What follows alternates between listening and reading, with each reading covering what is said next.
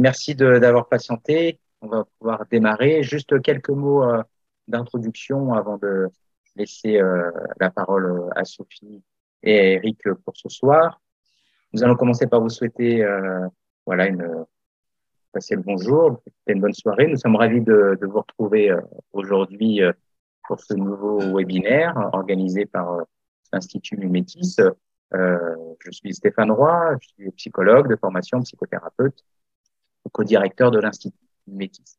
Voilà, une nouvelle fois, euh, à l'occasion de, ce, de ces webinaires, nous, euh, nous, tenons à vous remercier pour votre fidélité, ainsi que pour vos mots d'encouragement à propos des, des webinaires.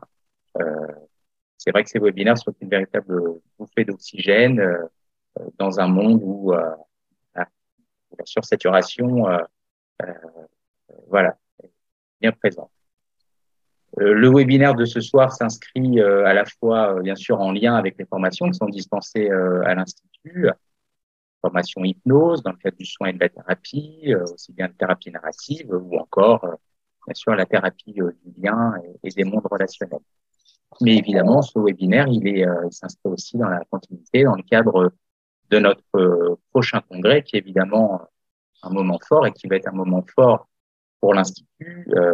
Euh, je rappelle que euh, le congrès aura lieu 31 mai au 3 juin 2023. Il va se dérouler euh, au Palais des Congrès de la Baule et il aura pour thème s'accorder, co-créer, transmettre le lien humain au cœur de la thérapie. Vous pourrez bien sûr retrouver, bien sûr retrouver le programme complet du congrès sur le site internet de l'Institut à la rubrique Congrès.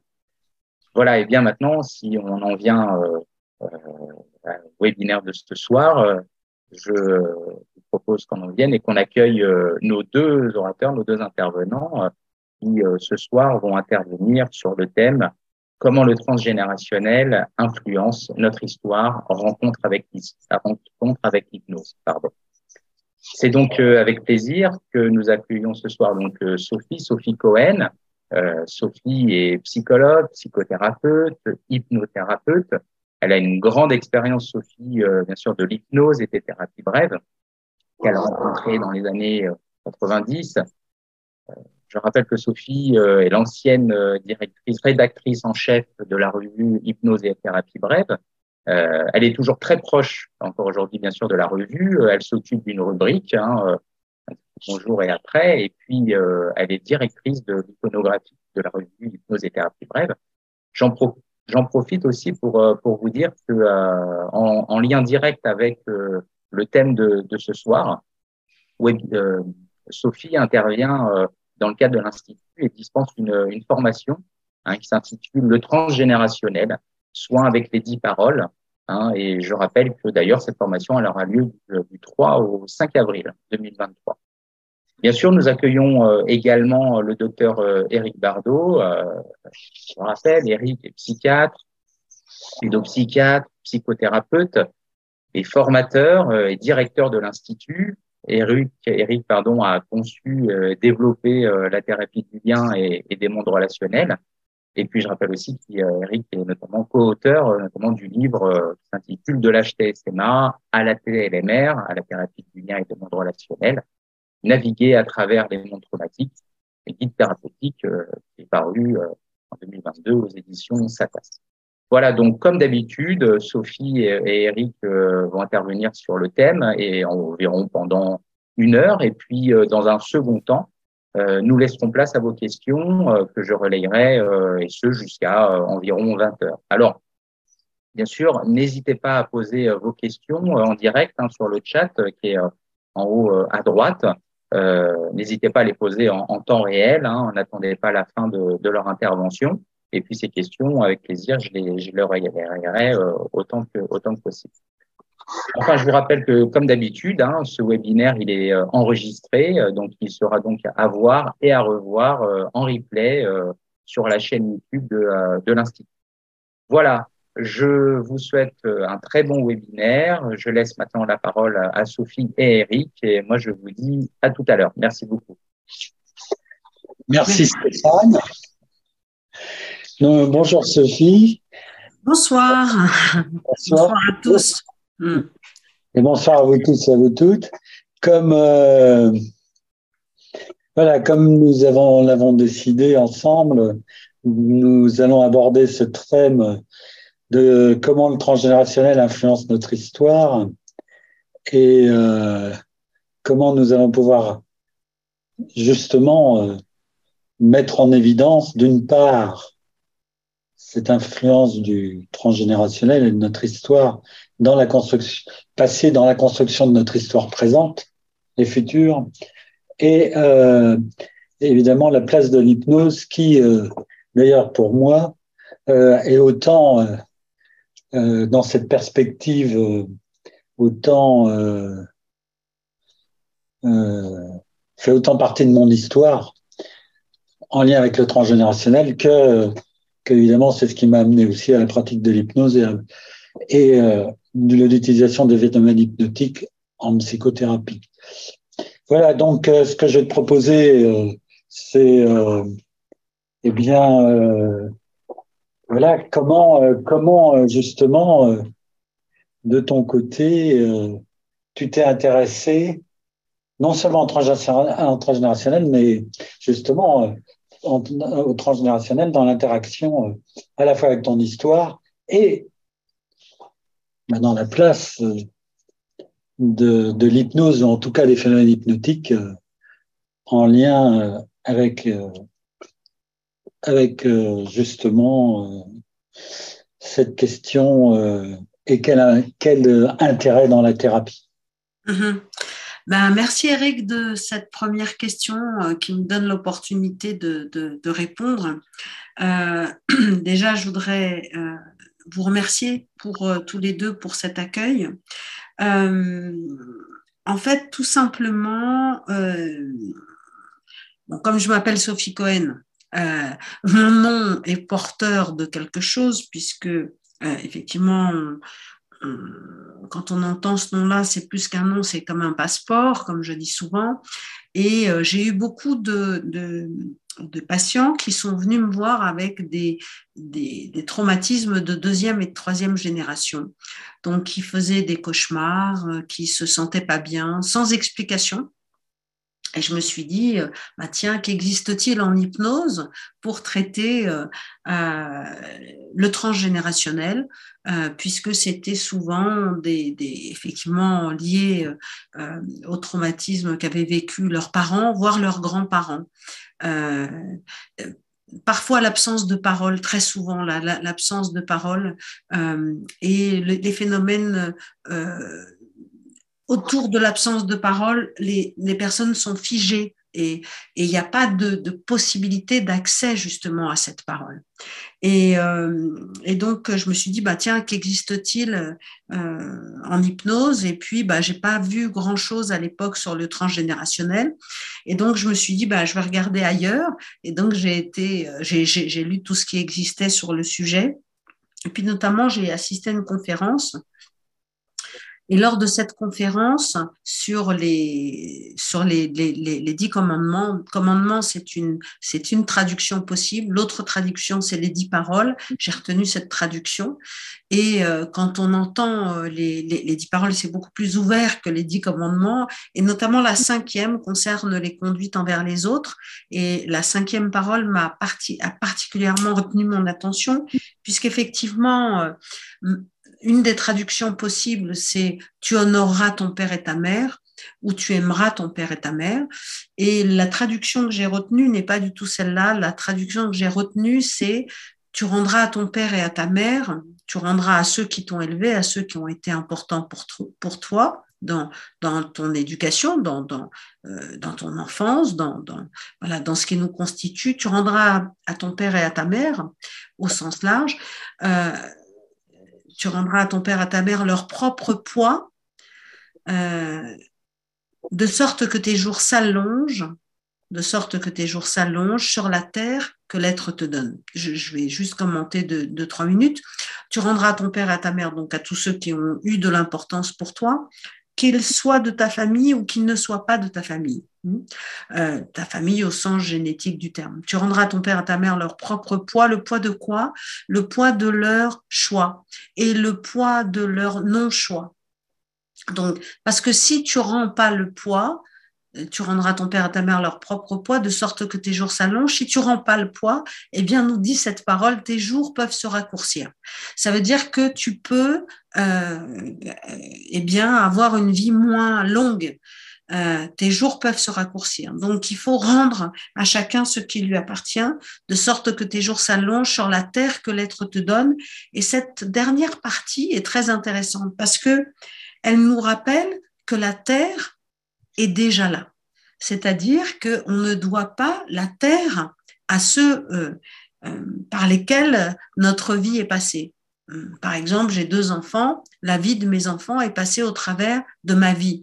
Mais ils n'ont pas prélevé, mes deux enfants n'ont pas prélevé sur ma vie quelque chose pour vivre. Non, euh, leur vie, euh, eh bien, euh, est passée au travers de, la mienne, mais la terre existait déjà. C'est pas moi qui ai créé la, la, terre. Donc, ce que ce qu'on est en train de voir là, c'est que finalement, nos, nos, enfants ne nous doivent pas grand-chose.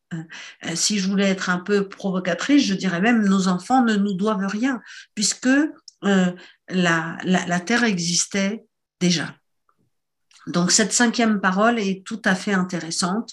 Euh, et puis, si on ne rend pas le poids euh, à nos parents, c'est-à-dire à tous ceux qui ont été importants pour nous durant notre, euh, notre existence, notamment les, le, début de notre vie, enfin jusqu'à un certain temps, eh bien ce qui se passe, c'est que si on leur rend pas le poids, on va être amené à porter tout ce poids. Et si je porte le poids, eh bien, je vais me courber je ne vais pas pouvoir faire face à mon avenir. Je vais euh, devoir euh, régler des comptes, euh, je vais devoir sans cesse me, retourner vers mon passé, de, sorte de, de leur donner du poids ou, ou de, de, de leur donner, euh, euh, de leur en vouloir peut-être, d'être dans un système de colère. Et donc, je n'ouvre pas mon propre compte, mais je n'ai de cesse que de rendre euh, des, des choses, des comptes à ceux qui m'ont précédé. Et que dire de mes enfants qui sont sur la ligne de devant? Que dire de mes enfants? Eh bien, mes enfants, je vais leur faire porter aussi un poids, le poids qui vient des générations précédentes, parce que je leur aurais pas rendu euh, ce poids-là, et donc je vais le faire peser sur les lignes euh, qui suivent les enfants et les petits-enfants. Voilà ce que je dirais. Voilà, je ne sais pas si j'ai été claire. Donc en fait, j'ai regardé l'état il y a une vingtaine d'années. J'ai regardé, je me suis dit bah il n'existe pas grand chose. Je vais regarder tout ce qu'il existe et puis à partir de cette cinquième parole, à partir. Ouais. Euh, ce que j'aimerais, pour pouvoir euh, qu'on puisse partager par rapport à cette parole, ce que j'aimerais, c'est toi, le mm. sens que tu mets sur la fin, c'est-à-dire s'allonge sur la terre que l'être te donne. Oui. Sur la terre, tu en as parlé, mais mm. comment tu comprends sur la terre que l'être te donne? Mm-hmm. Alors, qu'on soit croyant ou pas croyant, euh, ça n'a pas d'importance parce que finalement, euh, l'être, euh, c'est au sens, au sens élémentaire du terme, tu vois. l'être, c'est l'être. L apostrophe E accent circonflexe TRE, c'est Dieu qui, qui est sous-entendu là. Mais qu'on soit croyant ou pas croyant n'a aucune espèce d'importance. Ce qui est important, c'est de se dire que finalement, il y a un élémentaire là-dedans. Et, c'est ça qui, me semble extrêmement euh, important, euh, c'est de mettre du tiers. C'est qu'il n'y ait pas euh, comme ça une sorte de, face à face qui, enferme. Alors, si, tu permets, je vais reprendre ce que tu as dit. il y a vraiment des choses qui me semblent importantes.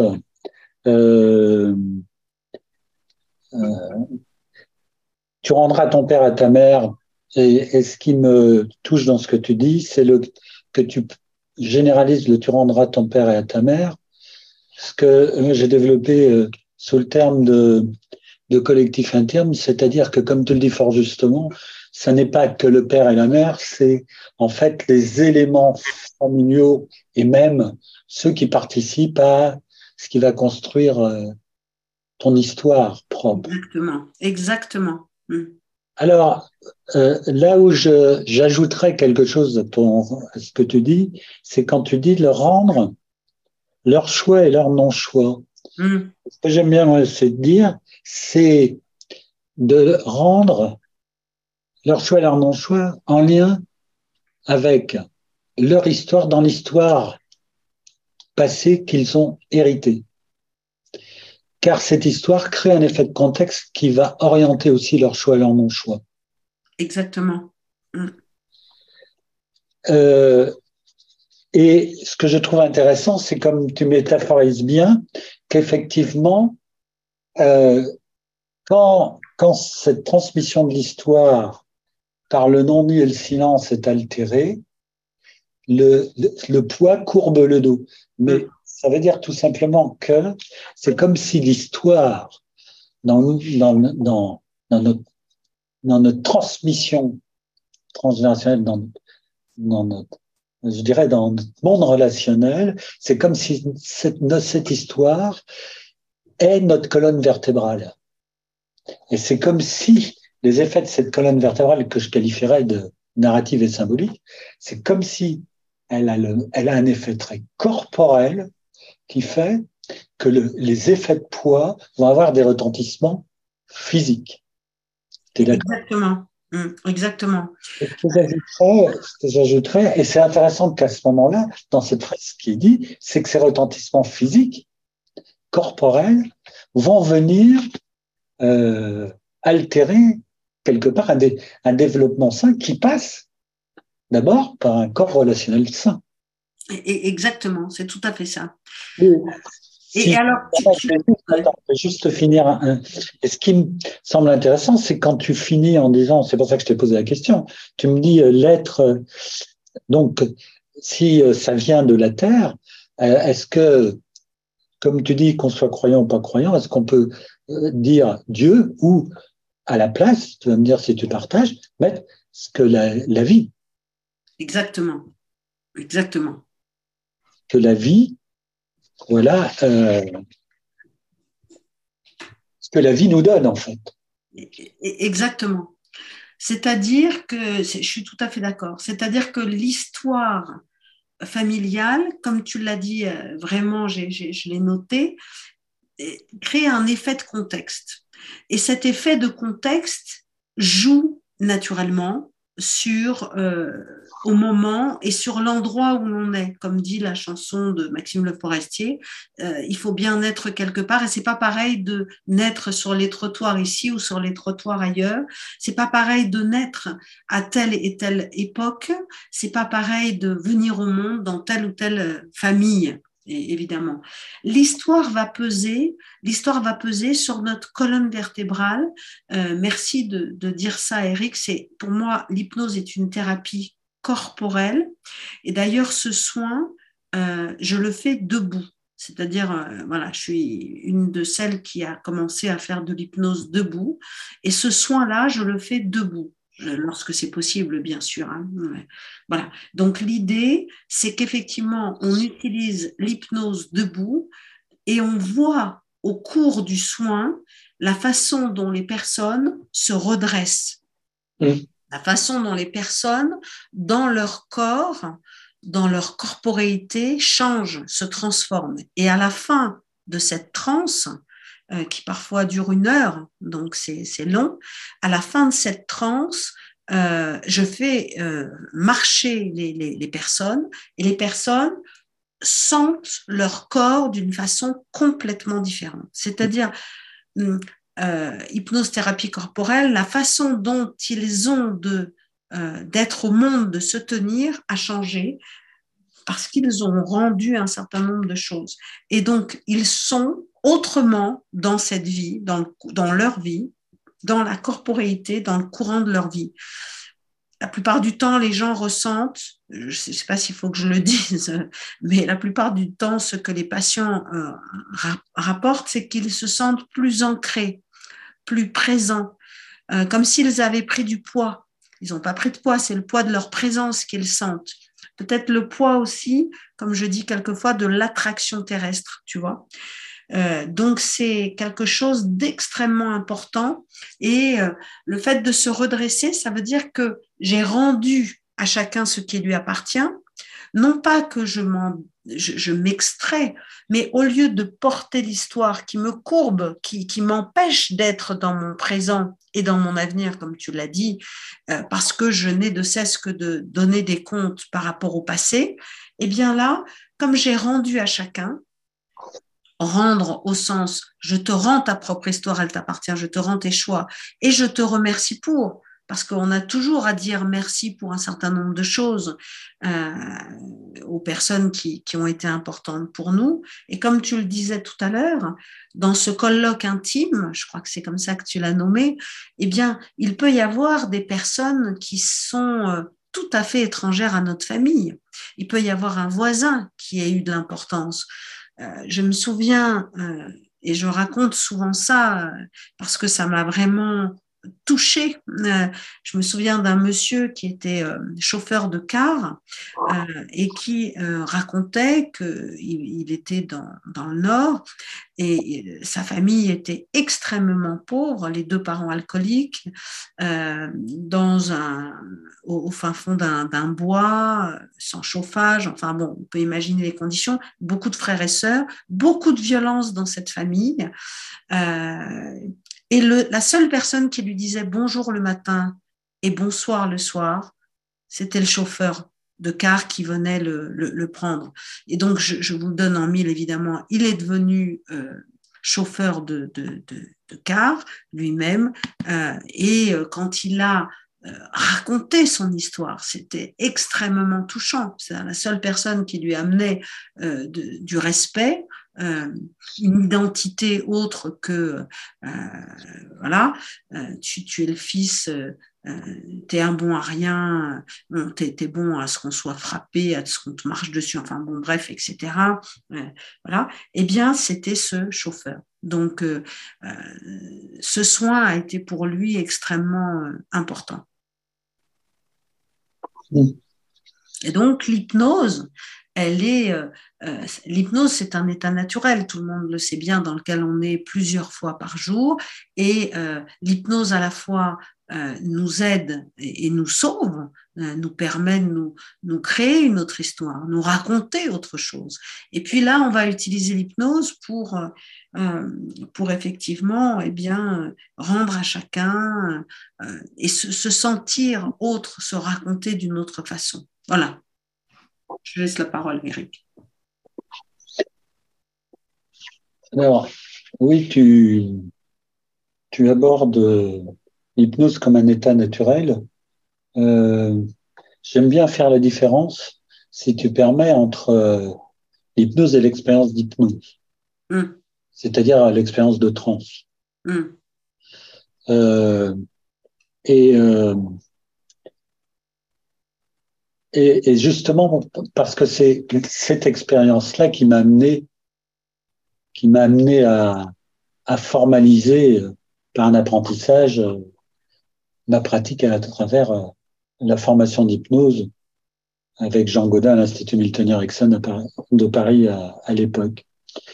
Pourquoi? Parce que je pense que, comme tu l'as dit, cette expérience de trans, c'est une expérience naturelle.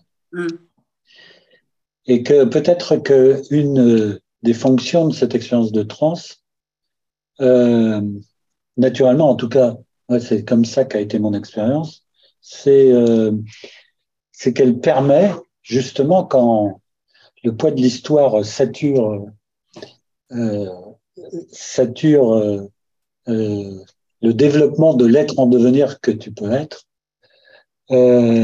permet d'aller rechercher justement en tout cas, moi, m'a permis d'aller chercher là où c'était vivant, là où c'est vivant, c'est-à-dire la vie.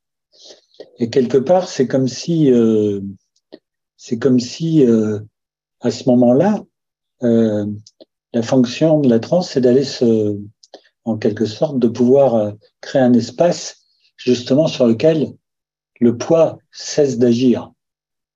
Toute la question après, dans le cadre de la thérapie, et qui va, me semble-t-il, aborder des choses plus complexes, c'est que c'est qu'en même temps, cette histoire, elle te construit.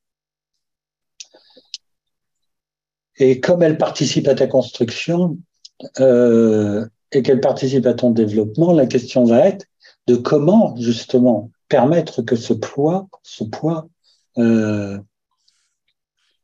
euh, qui a en fait un effet d'emprise, comment comment va-t-il pouvoir euh, euh, te quitter en quelque sorte?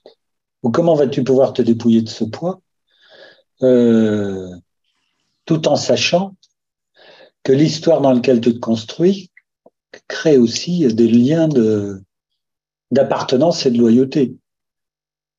Hmm.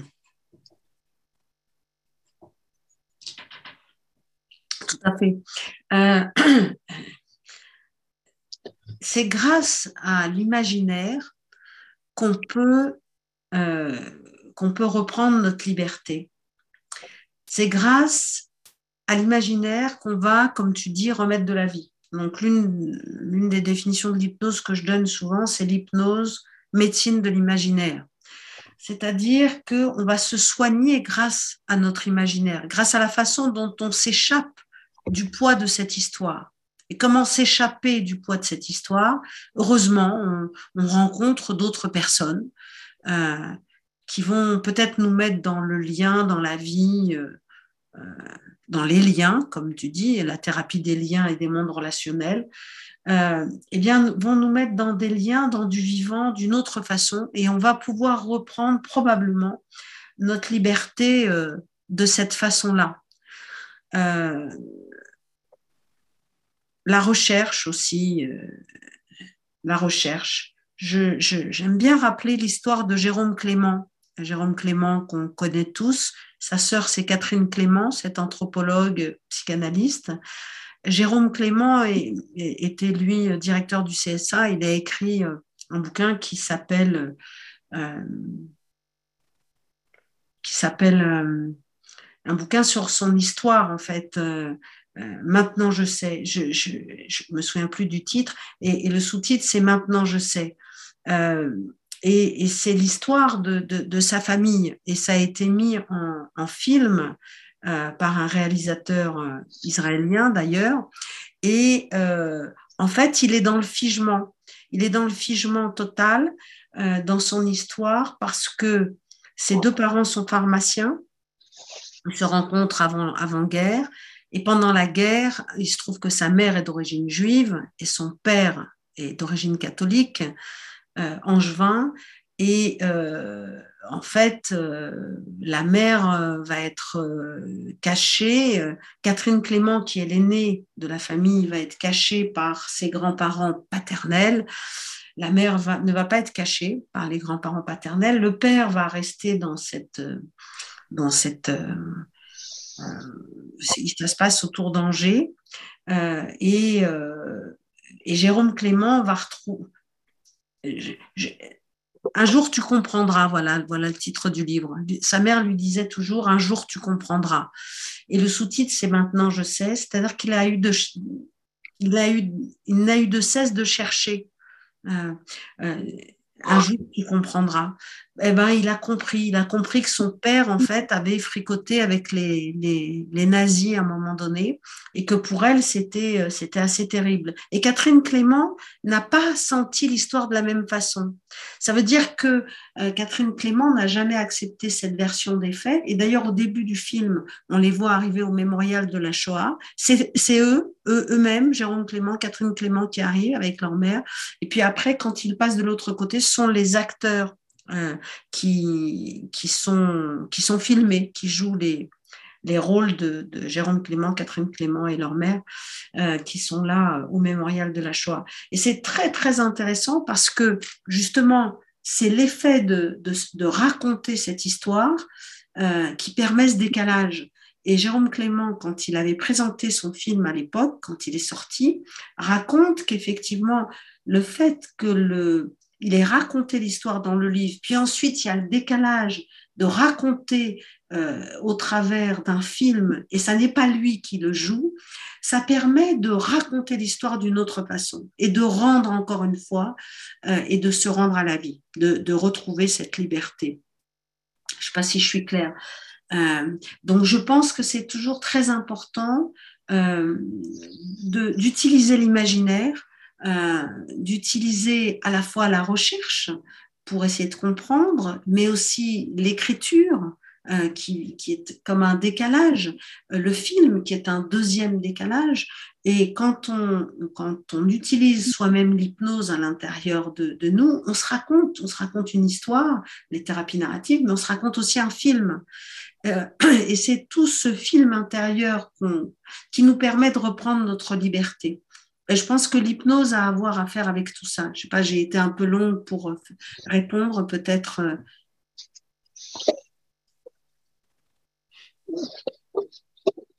Oui, en fait, euh, que, tu, tu dis l'hypnose, l'imaginaire. j'ai l'habitude de dire effectivement sur la question de l'imaginaire que c'est et d'ailleurs c'est intéressant parce que tu as pu dire que voilà, pour que les liens viennent d'une autre façon, il faut des rencontres.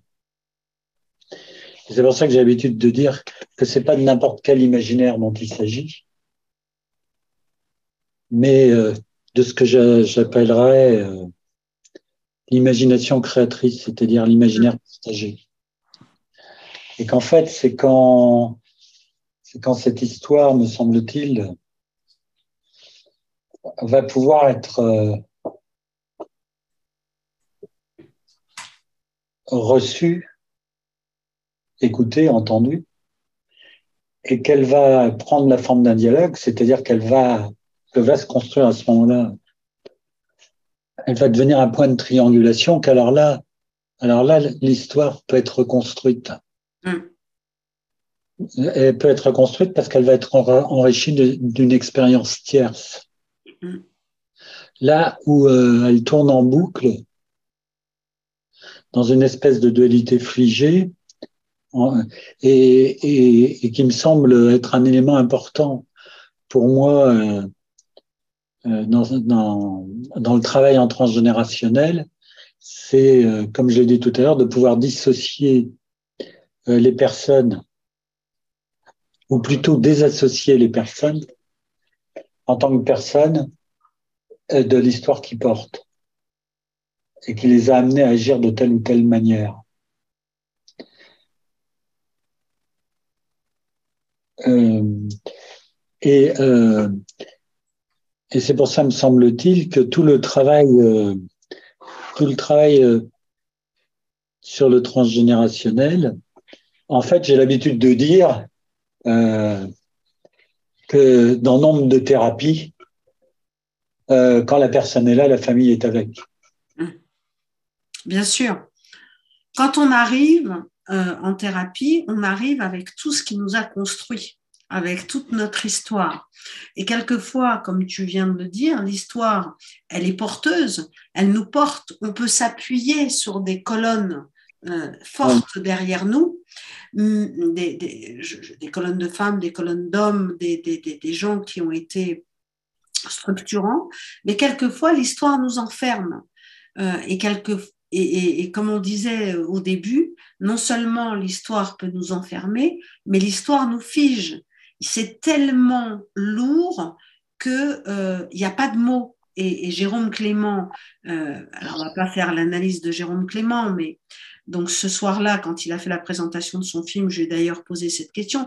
C'est quand même un homme qui a fait je ne sais combien d'études. De, de, hein, il a été président du CSA, etc. Il a fait euh, je, ne sais quelle école polytechnique, etc. Il, il a recherché non-stop. Euh, parce que un jour tu comprendras, lui disait sa mère un jour tu comprendras. Il n'a eu de cesse de rechercher. Et le jour où il a compris, sa sœur lui a dit non, c'est, elle n'était pas d'accord sur, sur ce qu'il avait compris. Euh, euh, voilà, donc c'est extrêmement fort dans certaines familles, cette espèce de silence et, cette phrase très courte Voilà. Euh, si tu veux, je peux raconter mon, mon histoire. Euh, voilà, donc moi, je, euh, je viens au monde dans cette famille. Donc Cohen, chez, dans la religion juive, c'est les, les, les, grands prêtres. Hein, donc il y a une sorte de, de, hiérarchie. Il y a les Cohen, les Lévis, et puis ensuite il y a le peuple Israël. Hein. Et donc les Cohen, c'est les grands prêtres. Donc c'est pour ça que je disais en début de ce webinaire, les, les, gens venaient me voir euh, parce que je portais ce nom qui est plus qu'un nom, c'est un passeport. Mais à l'époque, alors, je, je, me situe, j'ai 10 ans, je suis partie de France, euh, j'avais 6 ans, euh, j'ai vécu à Madagascar où j'ai vécu un, une, une, expatriation totale ou euh, un recadrage total. Donc, je pars de France, il y avait peu de personnes de, de, de couleur noire et j'arrive à Madagascar, il y a peu de personnes de couleur blanche c'est déjà un recadrage magnifique. On parle une autre langue, etc., etc. On a d'autres croyances. Et je vais être élevée par ma deuxième mère, hein, celle que j'appelle ma deuxième mère, Philomène, euh, qui m'initie à tout un tas de, de choses. voilà, grâce à elle, euh, mes représentations s'ouvrent et mon monde s'ouvre. Et puis, euh, et puis ensuite, je vais habiter le Kenya. Et euh, donc, je, rentre en France, j'ai une dizaine d'années, je, rentre en France de, Nairobi par un vol qui est un vol non commercial. Mon, père euh, euh, travaillait dans la compagnie aérienne, donc je rentre dans un vol dans lequel il n'y a pas de passagers, je suis la seule passagère. Il y a les équipes techniques, euh, et puis, il y a euh, quelques, quelques personnels navigants commerciaux, comme on dit, les PNC, euh, donc hôtesse et steward, mais assez peu. Il y a surtout le commandant de bord et, et, un technicien. Et donc, euh, le commandant de bord vient me voir et me dit, Moselle Cohen, Alors, je dis oui, oui. Il me dit, euh, écoutez, on a un problème technique. Euh, J'ai 10 ans, il me vous voit. Hein, donc voilà. On a un problème technique. On va être forcé d'atterrir de, de, sur le pays sur lequel que nous survolons. Ah bon, d'accord. Moi, je me dis dans ma petite tête de fille de 10 ans, d'accord, on a un problème technique, ça doit être grave. Donc voilà. Et donc, il me dit, mais pour vous, il y aura moins de risques de rester dans l'avion plutôt que de descendre dans l'aéroport. Ah bon? Donc je suis très surprise, euh, mais je dis rien parce que je suis bien élevée et donc on ne pose pas trop de questions. Donc je reste dans, l'avion, ça, dure un certain temps, ça dure une bonne heure, euh, voire plus dans ma mémoire, tu vois, et, euh, et toujours sans question. Bon, et donc j'arrive à l'aéroport, à l'époque à Orly, les vols internationaux arrivent à Orly à l'époque. Et euh, je vois mon grand-père qui m'attend et je lui dis euh, Pépé, il faut que tu m'expliques. Le commandant de bord est venu me voir et il m'a dit Moselle Cohen, euh, oui. Il me dit bah, pour vous, il y a moins de risques de, descendre, de, rester dans l'avion plutôt que de descendre. Ah, je lui dis mais pourquoi? Il m'a dit ça, j'ai pas compris. On est, on, est, on a atterri en Arabie Saoudite. Et il me regarde mon grand-père était très grand. Moi, à l'époque, j'avais 10 ans, j'étais plus petite. Et il me regarde très sérieux et me dit Parce que tu es juive. Et là, je reste figée. Lui est figé. Je sens que c'est quelque chose d'important, de grave, voire même que ça peut être une maladie. Tu vois, je ne sais pas ce que ça veut dire. Mmh. Et, et non seulement je ne sais pas ce que ça veut dire, mais dans ma tête, c'est tellement comme un truc qu'on assène que même si j'avais su ce que ça voulait dire être juive, euh, j'avais pas accès. Je, ne sais pas si c'est clair, c'est figé. C'est ah, il y a un truc qui, qui est asséné là. Et donc, euh, ok, donc euh, mon, grand-père euh, est, complètement. Enfin, je, je, je, sens que je peux pas lui poser de questions, tu vois. Je sens que c'est quelque chose. Voilà, donc je suis figée moi-même. Et j'arrive chez mon oncle, qui est le frère de mon père, le fils de mon grand-père, euh, mon oncle que j'adorais, je lui dis, bah, tonton, il faut que tu m'expliques, euh, Pépé m'a dit, parce que tu es juive. Qu'est-ce que ça veut dire? Et là, il commence à m'expliquer le truc, et il commence à m'expliquer le traumatisme de la famille. C'est-à-dire que lui, mon père, qui est l'aîné, et son petit frère ont été enfants cachés pendant la guerre, que leur mère et leur petite sœur ont été déportées, que le grand-père était euh, prisonnier de guerre allemand, donc il avait un statut, il n'était pas déporté, euh, etc. Donc j'apprends comme ça en l'espace de quelques secondes, quelques minutes, un truc qui me tombe sur la tête là, et, je comprends pas tout, mais lui euh, est, dans un tel état émotionnel quand il me raconte ça que euh, je pose pas trop de questions. Euh, j'en pose deux trois. J'apprends que celle que j'appelle mamie n'est pas ma, vraie grand-mère, que c'est la deuxième femme de mon grand-père. Et je sais pas tout ça. Je, je le découvre. Voilà. Donc, euh, ça, c'est pour dire le poids du traumatisme, tu vois, mm. le poids du non-dit. Euh, et lui-même, j'ose pas trop lui poser de questions. Il parle, mais euh, voilà, je sens chez lui que c'est quelque chose de. Il est très en colère. Mon oncle est très en colère, et je, sens que c'est, tu, tu, vois, que je peux pas non plus poser trop de questions, que ça le ferait sortir de quelque chose. Donc, comme Jérôme Clément, euh, je vais n'avoir de cesse que de chercher. Euh, euh, d'où être psy, hein, je, pense, et d'où avoir créé cette, cette, approche transgénérationnelle. Je ne sais pas si j'ai été claire. Si tu me permets de rebondir sur ton histoire, ce qui est intéressant, c'est lorsque tu parles de, de, de l'œuvre de Jérôme Clément et et de ce un jour tu comprendras. Euh, si je rebondis dessus, euh, j'ai entendu pendant euh, toute mon enfance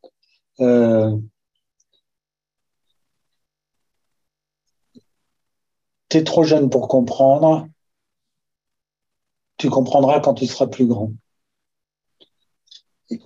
Inutile de te dire que mes parents sont partis et la phrase est restée en suspens. Mm. Donc, je n'ai jamais su ce qu'il y avait derrière. Par contre, c'est pas tout à fait juste parce que si je lis ce que tu dis, quand ton grand-père te dit, là, et que ça te tombe dessus, tu es juive, comme d'ailleurs probablement ce qu'a dit euh, ce commandant de bord dans l'avion quand il s'est adressé à la petite fille de 10 ans que tu étais, c'est qu'en fait, c'est pas les mots, c'est tout ce qui va passer en perceptif et qui, qui est de l'implicite de l'histoire qui met la densité et que on va recevoir comme un impact et qui fait qu'à ce moment-là, on a un mot, mais le problème, c'est que ce mot, euh, le mot, c'est un silence qui n'est pas un silence en fait. C'est un, un vide, un vide dans lequel il y a un impact qui nous déstabilise et sur lequel il est incapable, impossible de mettre des mots. C'est ça. C'est un vide qui, euh, qui fige. C'est un vide qui fige mon grand-père, qui n'est pas capable de me dire euh, qu'est-ce qu'il entend par, euh, par ça, pour lui, comment il le ressent, ce truc-là. Mais ce qui me fait passer, c'est ce vide terrible. Ce qui me fait passer, c'est cette colère, c'est cette c'est sa douleur d'avoir perdu sa femme et sa petite fille. Euh, c'est tout ça qui me fait passer dans parce que tu es juive, tu vois. C'est et, et c'est là où moi, euh, qui était plutôt une petite fille bien élevée certes, mais euh, effrontée, c'est-à-dire que moi j'osais poser des, des, questions. Là, je ne me sens pas la, le droit de, de quoi que ce soit parce que et c'est ça le traumatisme c'est-à-dire, j'hérite de ah, un truc qui, qui est euh, voilà, qui, qui, fige, tu vois. Mais par la suite, je vais chercher. Par la suite, je vais lire. Par la suite, je vais aller voir des tas de gens. Par la suite, par la suite, je vais chercher à comprendre. Euh, mais comprendre avec la tête, euh, bien sûr, c'est très très important, très intéressant, mais c'est dans le corps, c'est l'impact de l'émotionnel, c'est vraiment l'impact, ce que tu disais à, l'instant, l'impact au sens impacté dans le corps. Et quand je parle à mon oncle, cet oncle que, j'adorais, qui est décédé maintenant, euh, quand je parle à cet oncle, alors il me raconte mais je sens l'impact de la colère et, la douleur de ce qu'ils ont vécu en tant qu'enfants cachés. Euh, cette douleur terrible d'avoir été euh, mis au loin, etc. Euh, la douleur d'avoir été voilà, sauvé par des paysans dans le Béarn. Hein. et, d'ailleurs, le, village a été nommé juste. Hein. voilà, il y a eu des choses qui ont été faites par rapport à ce, ces familles et, ce village qui a su accueillir. Voilà. Mais en tout cas, c'est ça. C'est à la fois, qu'est-ce qui va guérir C'est de sortir euh, de, cet impact, de, cette violence physique du silence, de cette violence physique de l'émotion qui passe sans être, euh, sans être euh, accompagnée par quelque chose, et puis sans être dite vraiment, et puis ce qui va nous sortir de là, eh bien, c'est le fait de pouvoir se raconter, raconter des choses à des tiers, comme tu l'as dit, à des gens qui sont capables d'écouter et qui sont capables de recréer des liens et qui sont capables alors de dire mais ça a dû être terrible euh, et capables de nous permettre de, euh, de mettre du mouvement là où c'était figé. Très souvent, je dis, le traumatisme, c'est comme un trou dans un pull c'est un, trou. Il y, a, un trou à un moment donné dans nos neurones, il n'y a pas de connexion. Il y, a, un accro terrible et il n'y a plus de connexion possible. Le, travail qu'on va faire en, transgénérationnel, c'est de faire des, de recoudre, de, faire des, reprises, de faire du texte. Du texte, de, voilà. D'ailleurs, juste une petite parenthèse, texte et textile, c'est la même chose, hein. c'est la même origine. Hein. Donc il va falloir repriser. Le texte va nous permettre de repriser ce textile euh, endommagé. Oui. si je rebondis sur ce que tu dis, euh, Sophie, hum.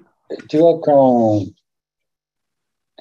quand j'ai fait euh, je vais le faire en deux temps. Quand j'ai quand j'ai fait ma donc quand j'ai fait ma formation en hypnose à l'Institut Milton Erickson de Paris, j'ai rencontré un, un, psychiatre qui m'a dit Eric, bon, l'hypnose c'est bien, mais euh, il y a quand même à, structurer les choses et c'est lui, c'est grâce à lui qui m'a invité, euh, même si j'avais déjà été en contact avec l'œuvre de Betson, invité à aller faire l'IGB, c'est-à-dire euh, euh, l'approche thérapie systémique et thérapie brève de Palo Alto.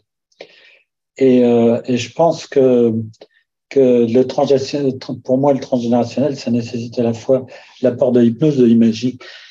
Tout à l'heure, je disais l'imagination créatrice, mais aussi de pouvoir percevoir les choses sur un modèle de, de systémique et, et, que à ce moment-là, si je le reprends par rapport à, à, ce que tu viens de dire de ton histoire, euh, ce qui est fascinant, si on prend ça sur un mode systémique interactionnel, c'est que quand ton grand-père te dit, avec cet effet de masse là, tu es juive, en fait, quand il te dit ça, c'est comme si son attention est focalisée sur son histoire passée. Mm. Et comme elle est elle est focalisée sur son histoire passée. À ce moment-là, c'est euh, les effets de cette histoire chez lui qui projettent comme une hypnose, comme un, peu une hypnose négative, qui projette sur ton vécu de toi, petite fille, qui toi est dans l'expérience dans le présent. Mm. Et, et, me semble-t-il, ce qui fait la perte de sens, c'est que entre la projection de l'histoire passée qui t'est étrangère et toi, ton histoire dans le présent, est-ce que tu es en train de vivre là maintenant euh, Eh bien, tu es obligé d'impacter, je dirais presque qu'on pourrait utiliser les, les doubles liens betsoniens, tu es obligé d'impacter parce qu'effectivement, euh, euh, bah, es dans un contexte d'appartenance. Et dans ce contexte d'appartenance, il y a un élément supplémentaire, me semble-t-il, c'est que la position de ton grand-père n'est pas du tout la même que la tienne. C'est-à-dire qu'en fait, il est dans une position censée être une position à la fois d'autorité, bienveillante et soutenante.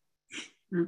Et ce qui fait que c'est tout ce, tous ces messages qui, en opposition, qui en même temps euh, ne peuvent pas faire autrement, que tu ne peux pas faire autrement que de recevoir puisque le contexte d'appartenance est là.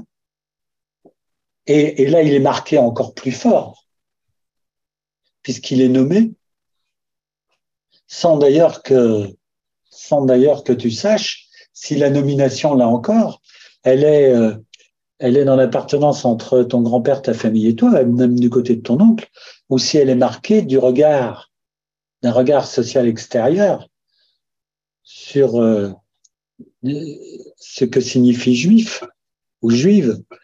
Et toutes ces confusions-là, en fait, à, l'instant T, toi, tu n'as absolument aucun élément pour mettre tout ça, pour organiser ça et mettre tout ça en perspective. Et donc, que ça prenne sens. Je peux dire ça comme ça? Exactement. C'est exactement ça. Je trouve que tu mets de la clarté euh, absolument. C'est-à-dire que au moment où il me dit ça, il projette sa propre histoire, sa propre histoire qu'il ne commente pas. Ce mm. qu'il projette, c'est non seulement sa propre histoire, mais ses émotions qu'il ne commente pas et qu'il et, qui passe au travers de, du lien, de l'affectif qui nous relie. On est lié par cet affectif. Et donc, moi, cette projection de cette histoire à laquelle je ne comprends rien, alors en plus, euh, ce sont, mon histoire familiale est complexe parce que euh, mes grands-parents venaient de, Grèce, tout, quasiment les, quatre grands-parents venaient de Grèce, euh, parlaient un espagnol qu'on parlait au XVe siècle, donc ne parlait pas vraiment français à la maison. Lui, ce grand-père dont je parle, était écrivain public, donc c'était quelqu'un qui était euh, lettré. Il avait passé son baccalauréat, euh, les deux parties de son bac, comme on disait à l'époque, avant, juste après la Première Guerre mondiale, donc grâce à l'Alliance française à Salonique, donc en Grèce. Donc, c'est quelqu'un de très lettré, c'est quelqu'un d'intelligent, c'est quelqu'un de très cultivé, très cultivé. Euh, et en même temps, là, il projette un truc qu'il ne sait pas expliquer, qui, pas qu'il ne sait pas, mais qu'il ne peut pas expliquer parce qu'il est figé émotionnellement. Et ce qu'il me fait passer, c'est ce, cette émotion, ce, machin, je ne sais pas comment l'appeler, ce, hein? Ce machin, c'est très bien. Ce machin figé où, où rien n'est possible, où on ne peut pas parler. D'où cette recherche que je vais avoir, comme Jérôme Clément, c'est-à-dire je vais lire des, tas de livres, j'en ai trop lu d'ailleurs, euh, pour comprendre qu'est-ce qui s'est passé pendant cette deuxième guerre mondiale, etc. Parce que j'appartiens, j'ai cette sensation d'appartenance à cette famille, à ces familles. Et, donc, je, voilà. Et en même temps, il y a ce vide terrible dont tu as parlé juste avant, qui est impactant, un vide euh, qui est, comme j'ai dit tout à l'heure, c'est comme un accro terrible dans un gilet et il va falloir, grâce au texte, repriser le textile. Voilà. Donc, euh, et l'hypnose est, pour moi quelque chose de choix. Alors, quand je dis l'hypnose, tu as raison de redire que derrière l'hypnose, il y a des tas de choses. C'est-à-dire, l'hypnose, c'est... Euh, à la fois du corporel et à la fois grâce à l'imaginaire dans lequel on va se plonger, la possibilité de se relier. Donc, tu as raison de parler des thérapies systémiques, des thérapies euh, narratives, de toutes ces formes de soins euh, qu'on va pouvoir utiliser. Et comme le montre très bien, parce que, euh, comme l'a dit Stéphane en, en entrée, dans tous les congrès que vous que vous faites, que vous organisez, il y a toujours Pierre Bustani. Et comme l'a très bien démontré Pierre Bustani, euh, qui est très intéressant avec l'épigénétique, hein, puisque c'est un chercheur en épigénétique, Pierre Bustani, il, montre bien l'impact, euh, enfin maintenant, euh, d'ailleurs, on peut lire pas mal d'ouvrages de, non seulement d'ouvrages, mais d'articles sur le sur l'épigénétique, et on voit bien l'influence du transgénérationnel et le lien avec l'épigénétique. Pardon. J'aimerais, j'aimerais rebondir sur quelques, si tu sur quelques points qui me semblent importants. Euh, la première, c'est que à partir de la recherche et du travail que j'ai développé sur le transgénérationnel, euh, il est possible, et et il me semble, qu'il est très souvent possible de trouver dans l'histoire transgénérationnelle un tiers qui va pouvoir servir de ressource, un ou plusieurs. En fait, c'est comme s'il y a un ou des tiers qui, dans cette histoire, euh, sont dépositaires, un peu comme des passeurs de, la dimension, euh, de l'inacceptable de, de la part inacceptable de l'histoire. Et qui, et qui peuvent être d'ailleurs, je ne sais pas si tu partages mon avis, ils vont d'ailleurs être d'autant plus efficaces que, comme ils sont dans les générations suivantes, euh, s'ils ne sont pas sur Terre, même morts, ils peuvent avoir cet effet sur les vivants en termes de passeurs. Oui, oui, je suis d'accord avec toi. Et, c'est important parce que ça, c'est un premier point. Le deuxième point, c'est que même dans, même si la transmission va être difficile, le, fait d'être en vie fait que, et c'est ça qui est, qui est aussi euh, pas forcément simple à accepter que c'est une étape qui ne peut pas arriver d'emblée, me semble-t-il, à la fois dans notre existence, mais aussi dans la thérapie, c'est euh, de pouvoir se réaccorder à ce que la, cette histoire euh, nous a amené à, à, mobiliser comme sensibilité, comme ressource, euh, pour au moins exister, continuer à exister. Et bien sûr, hein, comme tu l'as dit, euh, je pense que, et comme je dis en formation, et comme l'a dit, l'ont dit des auteurs avant nous, euh, nous devenons thérapeutes et soignants, euh, peut-être pas complètement par hasard. Mais comme si en retour, il y a une conscience aussi de, une conscience aiguë, en tout cas si je parle pour moi, je sais que très tôt, cette conscience de, de l'histoire dysfonctionnelle dans laquelle j'étais et des effets de cette histoire, euh, cette conscience a été très tôt. Et je me dis que c'est une vraie question. Qu'est-ce qui fait que certains enfants vont avoir très conscience très tôt, quand d'autres vont vont composer comme si euh, si c'était normal, comme si c'était la norme. Ça, c'est une vraie question.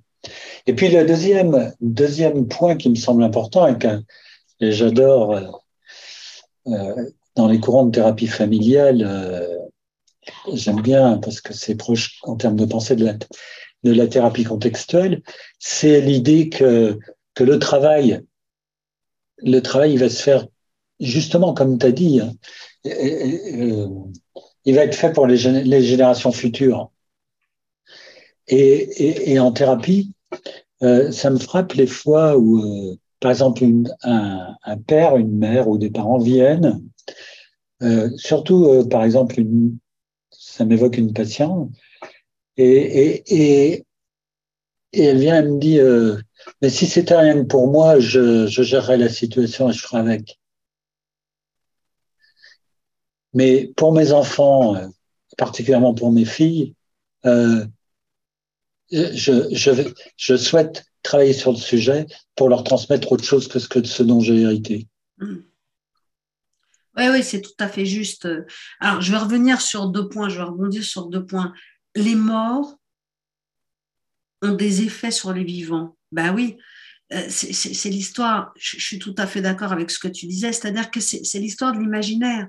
Oui. Ce, ce qu'on a comme représentation des générations passées, la représentation que j'ai de telle ou telle personne du passé va avoir une influence, qu'elle soit positive ou négative. Mais je vais pouvoir, dans mon histoire, me raccrocher euh, à effectivement des personnes euh, qui agissent comme de véritables ressources. Au contraire, je vais aussi pouvoir et, les effets sont les mêmes que les vivants. Et au contraire, je vais pouvoir hériter d'une histoire négative qui va avoir un poids, qui va m'empêcher de, de, regarder mon présent, d'être dans le présent, d'être dans le courant de la vie, euh, de la même façon. Donc, les morts influent sur les vivants. Voilà. Et puis, il y avait une petite chose sur laquelle j'avais envie de revenir. Euh, la transmission. Mm. C'est-à-dire que l'effet de la transe spontanée et l'effet du figement, si on ne travaille pas sur notre histoire, comme on est en transe, parce que, comme je l'ai dit tout à l'heure, ce sont des, moments de transe négative, comme tu l'as précisé, la transe va nous donner des missions et va, euh, va nous rendre comptables par rapport à l'histoire passée. On a l'impression d'être libre, nous ne sommes pas libres, nous sommes en mission par rapport à des histoires passées. Donc attention au phénomène de transmission, parce qu'effectivement, dans les phénomènes de transmission, on va se trouver, et tu l'as dit tout à l'heure, être thérapeute, pas par hasard, euh, mais être thérapeute parce que on a une mission qui nous a été transmise euh, via une transe euh, familiale. Bon, mais c'était un petit effet de, de en même temps de, de sémantique. En tout cas. tu veux dire la liberté pour toi, c'est ta liberté, c'est qu'est-ce que tu vas faire avec cette transmission. Exactement. Qu'est-ce que je vais faire avec ça? Donc, soit je suis agi par l'histoire, c'est-à-dire que j'ai l'impression d'agir de façon libre. En fait, pas du tout. C'est mon histoire qui agit, c'est le secret qui agit. On lit ça dans beaucoup de littérature. C'est le secret qui va m'agir, qui va m'agiter ou qui va au contraire m'arrêter. je prendre un exemple concret. C'est l'histoire d'une patiente qui vient me voir, elle a 28 ans, et elle me dit, euh, Sophie, euh, je viens vous voir parce que euh, je ne sais pas ce qui se passe. Tout va bien dans ma vie. j'ai un, mari que j'adore, j'ai un métier que j'adore, j'ai un appartement que j'adore. Bref, tout va bien. Mais la nuit, je m'accroche à mon matelas parce que j'ai qu'une seule envie, c'est de me suicider. Donc elle me dit, je comprends pas. Et souvent, quand j'ai, euh, on va rentrer dans les indications par rapport à, ce soin transgénérationnel que je propose, eh bien souvent, quand on ne sait pas d'où viennent ce genre de choses, on peut questionner le transgénérationnel. Donc on commence à faire à dessiner ensemble l'arbre de vie. Donc, je lui pose un certain nombre de questions. C'est pas l'arbre généalogique, hein, c'est un petit peu différent. Donc, l'arbre de vie. Euh, et euh, effectivement, elle me dit, ma grand-mère paternelle s'est noyée dans la mare. Ah, alors je la regarde, et puis elle me le dit euh, comme ça, naturellement. Et puis je dis, je la regarde, je dis, ah bon, votre grand-mère paternelle s'est noyée dans une mare elle me regarde, elle s'arrête, elle comprend qu'on ne peut pas se noyer dans une mare. Je lui dis, mais vous connaissez cette mare? Elle me dit, bah oui. Elle est comment? Bah, c'est une mare. Je lui dis, mais racontez-moi, décrivez-moi. Bah, elle me dit, bah, c'est une mare qui fait 30, 40 cm de profondeur. Et elle me regarde et là, elle s'arrête et elle comprend qu'on ne peut pas se noyer dans une mare. Donc que sa grand-mère ne s'est pas noyée dans cette mare, mais s'est suicidée dans la mare. Je dis, ah d'accord. Et votre grand-mère, d'accord, elle s'est suicidée dans la mare, racontez-moi son histoire. Et on trouve que sa grand-mère avait à peu près autour de la trentaine exactement à peu près au moment où ma patiente, mais cette grand-mère a déjà un certain nombre d'enfants, elle est dans une, dans une, dans une ferme, etc. Enfin voilà, c'est autre, un autre contexte, contexte, une autre histoire. Et là, elle comprend qu'il y a quelque chose qui a été transmis euh, qu'elle ne comprend pas et quelque chose qu'elle agit. Donc elle est agitée ou agit par ce secret. Et donc, elle va poser la question à son père, puisque c'est le, c'est la mère de son père, et son père lui dit, bah oui, maman, c'est noyé dans la mare. Alors, elle, elle, elle va avec son père. Son père habite cette ferme. Elle va avec son père. Elle lui dit Tu veux dire que ta mère s'est noyée là? Et là, le père prend conscience, il, était petit à l'époque, qu'effectivement, il y a quelque chose d'incongru. C'est une mare dans laquelle euh, euh, vont, euh, il a encore des, canards, des oies, etc., qu'on ne peut pas se noyer dans cette mare. Voilà, donc tout ça pour dire, alors il faut toujours être circonspect et être très attentif, j'en profite pour le dire, parce que attention à ce qu'on appelle les faux souvenirs, on pourrait revenir euh, si tu veux, mais attention aux coïncidences de, de date, hein, parce que dans les coïncidences de date, je sais plus, mais quand on regarde sur le plan statistique, j'ai fait des statistiques dans ma formation de psychologue. Euh, j'avais fait une recherche euh, et donc j'avais pas mal utilisé les, statistiques. J'ai fait de la psychologie différentielle et euh, donc effectivement, on se rend compte que très vite on, a les mêmes dates qui, qui reviennent. Donc attention de pas accorder trop d'importance à des éléments euh, qui sont euh, juste des coïncidences statistiques. Voilà. Mais une fois qu'on a dit ça. Euh, Est-ce que tu ne crois pas que la question, c'est d'abord que le travail consiste à, à, reconstruire une narration cohérente et qui va dans le sens de la vie? Exactement, exactement. C'est tout à fait ça. C'est tout à fait ça. C'est pas les, c'est pas, tu vois, si je prends les coïncidences, c'est pas le coïncidence, c'est les effets que ça a. Exactement. C'est les effets du secret ou les effets de la crypte, les, les effets de quelque chose qui, qui, a été tenu secret, qui a été menti, qui a été non dit. C'est tous ces effets-là qui ont euh, créé un arrêt. Euh, un arrêt. Et effectivement, tu as raison de dire, euh, eh bien, par la narration, par le travail qu'on va eh bien, non seulement ça va avoir un impact sur nous dans notre présent, mais comme tu l'as dit très justement, ça va avoir un impact sur nos enfants et sur les générations suivantes. Parce que si ça n'est pas travaillé, et moi je le vois dans ma propre famille, hein, moi je l'ai travaillé pour moi, mais si ça n'est pas travaillé, moi mes cousins, cousines, je les vois complètement euh, englués et encore euh, sous l'effet des traumatismes. Oui. Alors après, euh, si je rajoute euh, quelque chose, c'est là où, euh, quand on est dans, je veux dire, dans ce contexte-là, et c'est ça qui me semble aussi important, c'est d'avoir une vision que le, traumatisme n'est pas forcément qu'individuel. Et dans dans ces scénarios-là, c'est de penser en termes de traumatisme familial. Exactement. Les traumatismes, ils sont effectivement familiaux. Alors, ils sont dans nos familles d'origine, ils peuvent être euh, au niveau de l'étage des grands-parents ou des parents, ils peuvent être euh, euh, chez les oncles et tantes, effectivement, et puis ils peuvent être, ils peuvent se transmettre effectivement aux générations futures. Donc c'est extrêmement important euh, d'en parler. Attention aux fausses réconciliations également. Regardez ce qui a été fait, euh, par exemple, Jean Arsfeld en parle très bien chez Tutsi et les Hutus, euh, ces espèces de, trucs de réconciliation qui sont des comités qui ont été faits de toutes pièces politiques. Et donc, ça, ça, ne permet pas de sortir du traumatisme. Hmm ou euh, ce qui a pu être fait en, Afrique du Sud également. Hein. Mm. La réconciliation, c'est une nouvelle rencontre, hein. sinon c'est pas réconciliation. Mm. De mon point de vue. Mm.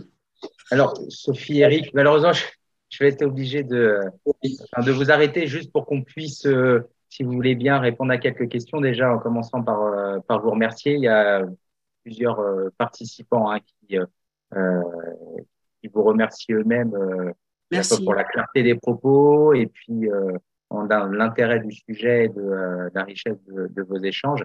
Alors, je, sans perdre de temps, je me permets de venir à, à, quelques questions là dans le, dans le peu de temps qui euh, dans le peu de temps qui nous reste. Alors, il y a eu beaucoup de questions. Alors, malheureusement, je suis obligé un petit peu de d'en sélectionner ou d'en ramasser ou d'en résumer certaines pour essayer, euh, euh, voilà, que ce soit le plus, le plus facile pour pour vous. Euh, il y, a, y, a, y, a, une question euh, qui est peut-être un petit peu, vous allez voir, c'est une question qui, est peut-être globale ou peut-être que ça a déjà été répondu, mais je trouvais que c'était une bonne introduction pour revenir dessus. je vais vous la poser telle qu'elle. Vous voyez, ça revient un peu au début de, de vos propos. Et la question était la suivante est-ce que certains mots du corps, et notamment des douleurs physiques par exemple, peuvent être liés à ce que portent nos propres parents ou encore la génération peut-être euh, de dessus, euh, qui serait une douleur qui finalement leur appartienne. Ça fait référence à ce que vous expliquiez tout à l'heure, vous savez, avec le, le, poids et le poids qui devient un poids qui devient réel en fait, hein, le poids du corps, dans le corps. Alors moi, je veux bien commencer à répondre. Effectivement, j'ai dit tout à l'heure, les indications sont multiples. Alors souvent, quand on ne sait pas, effectivement, et Stéphane, c'est une excellente question, merci à la personne qui l'a posée.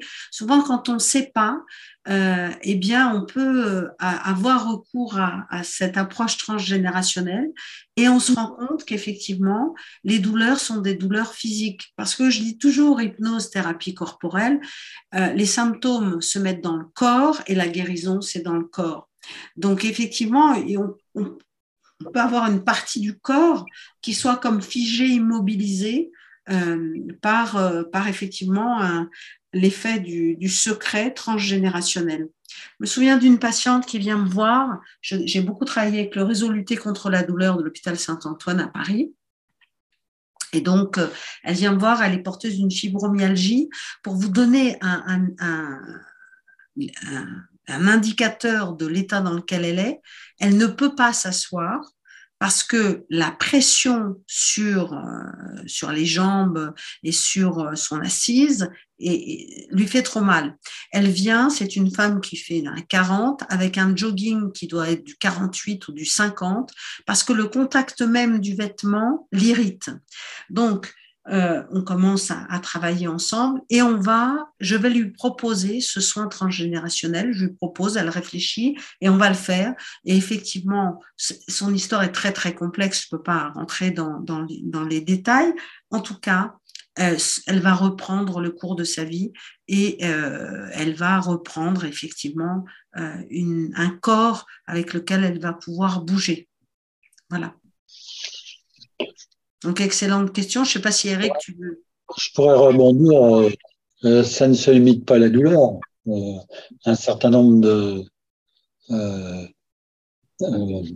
un certain nombre, par exemple, ça m'évoque aussi un certain nombre de troubles psychosomatiques, dans la problématique psychosomatique. on pourrait aussi parler dans un certain nombre d'addictions et de troubles des conduites alimentaires. Bien sûr. qui ont à voir qui, ont à voir avec, euh, avec, ces, avec la question transgénérationnelle. Euh, c'est pour ça que c'est euh, ça me semble important important en tout cas que que la question soit posée c'est et que et que justement c'est ce que permet la trans et et, les capacités imaginatives, c'est euh, qu'est-ce qui vient se mettre en lien avec cette douleur, qu'est-ce qui vient mettre en lien avec euh, ces effets, et qui et, euh, d'observer comment en fait la dimension interactionnelle d'un certain nombre de symptômes. Mmh. Comme l'a montré justement Pierre Bustani, quelqu'un qui aurait eu euh, un grand-père ou une grand-mère qui avait un, problème avec l'alcool, euh, le, petit-fils, la petite-fille ont euh, potentiellement une zone dans le cerveau qui est beaucoup plus développée, une appétence pour l'alcool. Alors après, l'épigénétique, on peut développer ou ne pas développer ces conduites-là. Mais en tout cas, on va avoir une sensibilité particulière. Effectivement, c'est l'effet du transgénérationnel.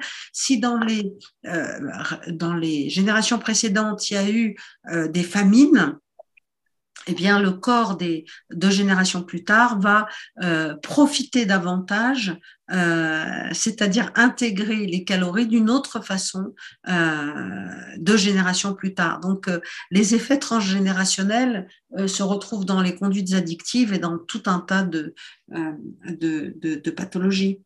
Oui, c'est pour ça que je dirais qu'ils sont majoritairement relationnels. Et majoritairement relationnels, je rejoins ce que disait Sophie, c'est-à-dire que c'est majoritairement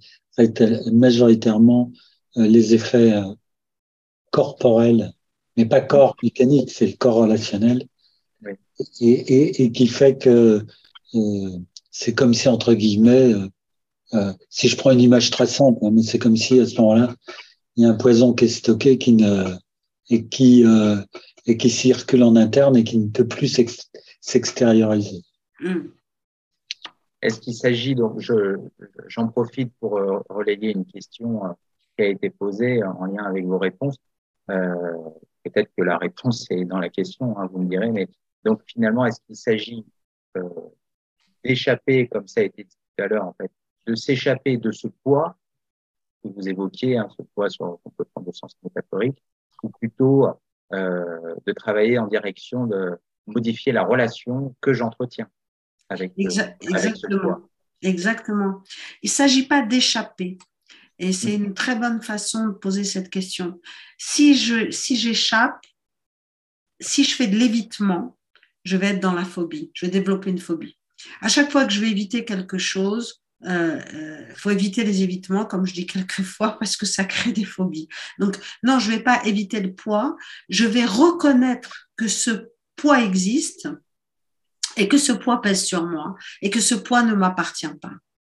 Si jamais ce poids m'appartenait, parce que c'est possible que ce soit pas du transgénérationnel, si jamais ce poids m'appartenait, à ce moment-là, euh, l'idée serait de comment je peux avoir une nouvelle relation à ce qui crée du poids à l'intérieur de moi. Mais si le poids ne m'appartient pas, eh bien, je vais rendre ce poids à la personne à laquelle il appartient, de sorte, comme dit cette cinquième parole, que mes jours puissent s'allonger sur la terre que l'être m'a donnée. Que l'être nous donne en général. Elle ne me l'a pas donné à moi en particulier. Pour rebondir sur ce que dit Sophie, euh, euh, dans, ce que j'ai développé en thérapie du lien et des mondes relationnels, justement, quand le poids ne nous appartient pas, ce poids, il peut toujours être externalisé et prendre une forme en vision dans le présent. Et qu'on va pouvoir travailler sur le lien à ce poids. Si le poids nous appartient, on ne pourra jamais l'externaliser. Et ça, c'est une différence majeure. Et effectivement, je rejoins Sophie sur le fait que c'est justement quand je reconnais les effets de ce point, ce point donc l'existence des effets de ce point chez moi, reconnaître, c'est pas être d'accord avec, c'est accepter la présence. Et que c'est à partir du moment où je accepte la présence que je peux poser l'acte de la mise à distance et de modifier les liens. Et euh, effectivement, sinon, ben, si j'utilise le langage de thérapie brève, ben, tant que j'essaye d'échapper, de maîtriser ou de continuer à me figer, je suis dans les tentatives de solution. Et en fait, c'est ça qui est terrible. C'est que paradoxalement, je vais entretenir l'emprise de ce poids sur mon existence. J'ai peut-être insuffisamment précisé, c'est que, juste une petite précision, c'est que durant euh, ce soin en hypnose, on va justement établir la juste distance de façon à ce que, euh, et c'est pas la tête qui va décider de la juste distance, la juste distance va être décidée par le corps, c'est-à-dire comment mon corps ressent la présence de la personne que j'imagine être sur ma ligne euh, générationnelle si je le mets à telle distance ou à telle autre distance. Et souvent, eh bien, il va falloir expérimenter d'éloigner la personne de sorte de retrouver cette liberté dans le corps cette présence possible dans le corps. Parce que si l'autre pèse sur moi, eh bien, je n'ai plus la liberté dans mon propre corps. Voilà, c'était juste une petite précision pour aller dans le sens de ce que disait Eric euh, à l'instant. Eric, tu veux rajouter quelque chose avant que je repose une petite question? Non, non, c'est bon. Non, voilà, il y a, encore deux, deux, petites questions. Je vais vous poser l'avant-dernière et puis je reviendrai à la dernière après. Euh, l'avant-dernière euh, qui a été posée euh, dans, dans, ce travail. Je veux dire, euh, y a-t-il, je vais la, je vais la formuler comme ça a été dit. y a-t-il, y a-t-il dans le travail en hypnose, dans le transgénérationnel, y a-t-il un moment ou un autre une place pour le travail autour du pardon? C'est une excellente question. Euh, c'est une excellente question. Le pardon, euh, le, pardon vient de surcroît, j'allais dire. Voilà. C'est-à-dire que c'est pas le pardon qu'on cherche, mais le fait de mettre la juste distance et le fait de verbaliser à haute voix ou bien à haute voix intérieure, j'appelle ça de l'hypnose élégante, c'est-à-dire que le thérapeute n'a pas forcément besoin de tout savoir, mais le fait que les choses vont être dites, posées, euh, le fait de mettre de la distance permet, donc cet éloignement va permettre euh, un travail de, qui s'apparente au pardon. C'est très compliqué de pardonner. Hein. La, notion de pardon est une notion euh, extrêmement complexe, hein. mais voilà. Mais en tout cas, ce que les gens ressentent, euh, c'est plutôt ça qui va être juste de dire, c'est il n'y a plus de culpabilité. En fait, si tu me permets, euh, Sophie, de rebondir sur ce que tu dis, pour moi, la, la, question du pardon, alors euh, c'est ma position, je demande à personne de la partager. C'est en tout cas le fruit de, mon travail et de mon histoire. La question du pardon, elle va se, elle va s'inviter lorsque euh, je serai passé par l'étape précédente, qui est la capacité à témoigner dans le partage, c'est-à-dire avec d'autres, avec un tiers ou avec des tiers, de l'inacceptable. Donc le temps de pardon vient après le temps de témoigner de l'inacceptable. C'est de l'inacceptable au nom des valeurs et des principes d'humanité, de l'universel humain. Et à ce moment-là, la question du pardon, elle vient d'une manière très particulière.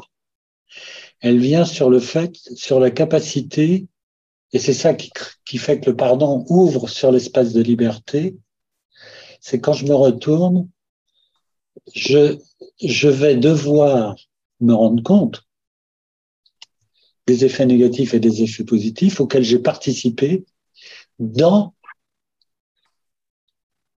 ce, dans, dans euh, ben je dirais, j'ai participé ou j'ai contribué à entretenir des effets de l'histoire, si je disais en narratif, l'histoire dominante, familiale, dysfonctionnelle, sur ma propre vie.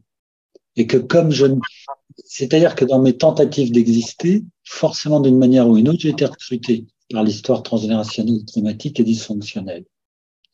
Et donc, le, pardon, c'est pardonner, euh, comment dirais-je moi Je dirais, si je le caricature comme ça, c'est à ce qu'il y a de misérable dans l'être humain et que, auquel moi-même j'ai contribué par rapport à ma propre histoire. Et c'est à partir de ce moment-là où, en retour, je vais être en capacité, à ce moment-là, de, de, de, de transformer l'histoire en une histoire de vie qui contienne la vie, qui contienne la liberté, qui contienne les ressources que j'ai pu développer. C'est une manière, c'est pour moi, si je reviens au début de ce qu'a dit Sophie, c'est le pardon, c'est ce qui va permettre de rendre le poids aux générations passées. Hmm. Parce que dans ce poids, il y a une partie de mon existence.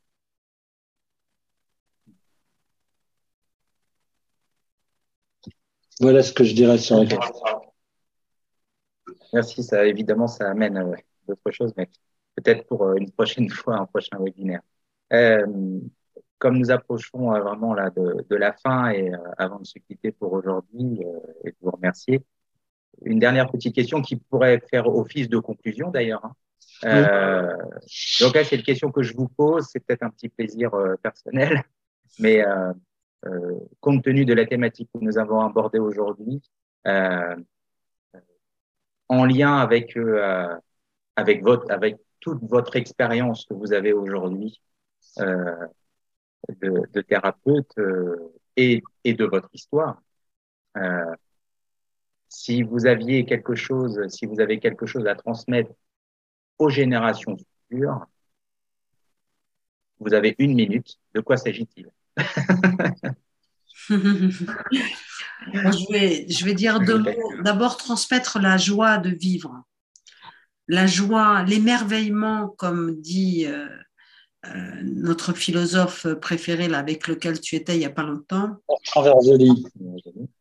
François Vergely, l'émerveillement de vivre, l'émerveillement de la vie, la, la, la, la joie. Hein. Donc euh, cette joie, euh, euh, cette joie d'être vivant, ça c'est une transmission très importante parce que la, la vie c'est quand même quelque chose.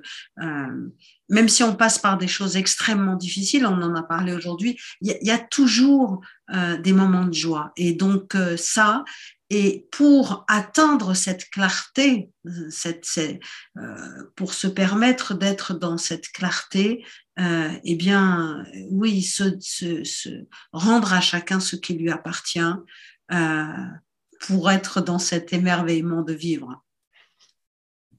Je m'arrêterai là. Eric. Qu'est-ce que tu veux que je rajoute à ce que tu viens de dire? Alors, je dirais, je dirais qu'effectivement, je rebondirais pour dire oui, transmettre la vie, c'est transmettre euh, la flamme de vie. C'est transmettre le témoin de la flamme de vie. Et la flamme de vie, on l'entretient effectivement, comme a dit, comme a dit euh, Sophie, c'est transmettre euh, l'émerveillement, la, la, joie procurée par la vie, et pas dans la naïveté. Ça veut, dire que même dans les, moments difficiles, il peut y avoir des moments d'émerveillement et des moments de joie. Euh, en, fait, pour préciser, je dirais juste euh, l'émerveillement de voir, l'émerveillement d'entendre, l'émerveillement d'avoir un corps qui fonctionne, même si on, fonctionne à, moitié aux trois quarts. Hein, j'ai travaillé avec des personnes en fauteuil. Euh, eh bien, voilà, l'émerveillement juste de la vie. Eric, je te, je laisse le mot de la fin. Et pour rebondir, euh, c'est c'est clair que justement pour moi, euh, ça a été c'est euh, cette base-là qui a servi à développer tout ce que je développe euh, en thérapie et qui est en même temps en lien avec avec le mon processus de vie et que et que ce qui est merveilleux, c'est de pouvoir le partager avec je veux dire en formation avec les formateurs et aussi de pouvoir le partager et ça, puisqu'on a eu ces retours-là, le partager dans le cadre du congrès, qui est un moment d'émerveillement et de, de, de, nourriture et de d'ouverture et de joie de vivre. Mmh. Absolument. Bah, Sophie Eric, euh, encore un grand merci pour ce, ce moment de partage. Euh, on aura le plaisir, euh, voilà, euh, de, se, retrouver. Le prochain webinaire aura lieu maintenant le jeudi 16 février. oui, on a fait le choix de le mettre le jeudi 16 plutôt que le mardi 14. hein? Allez savoir pourquoi. euh, voilà, en tout cas, encore grand merci. Merci euh, voilà, à tous de, votre, de votre participation et de, et de votre intérêt. On vous souhaite une bonne soirée et puis on vous dit à bientôt. Merci encore. Eh bien, merci, et merci Sophie pour ce moment de partage. Merci de votre accueil chez Mimétis, qui est toujours un moment très important, euh, très très important. Euh, moi, j'espère euh, rencontrer beaucoup de monde comme on le fait habituellement.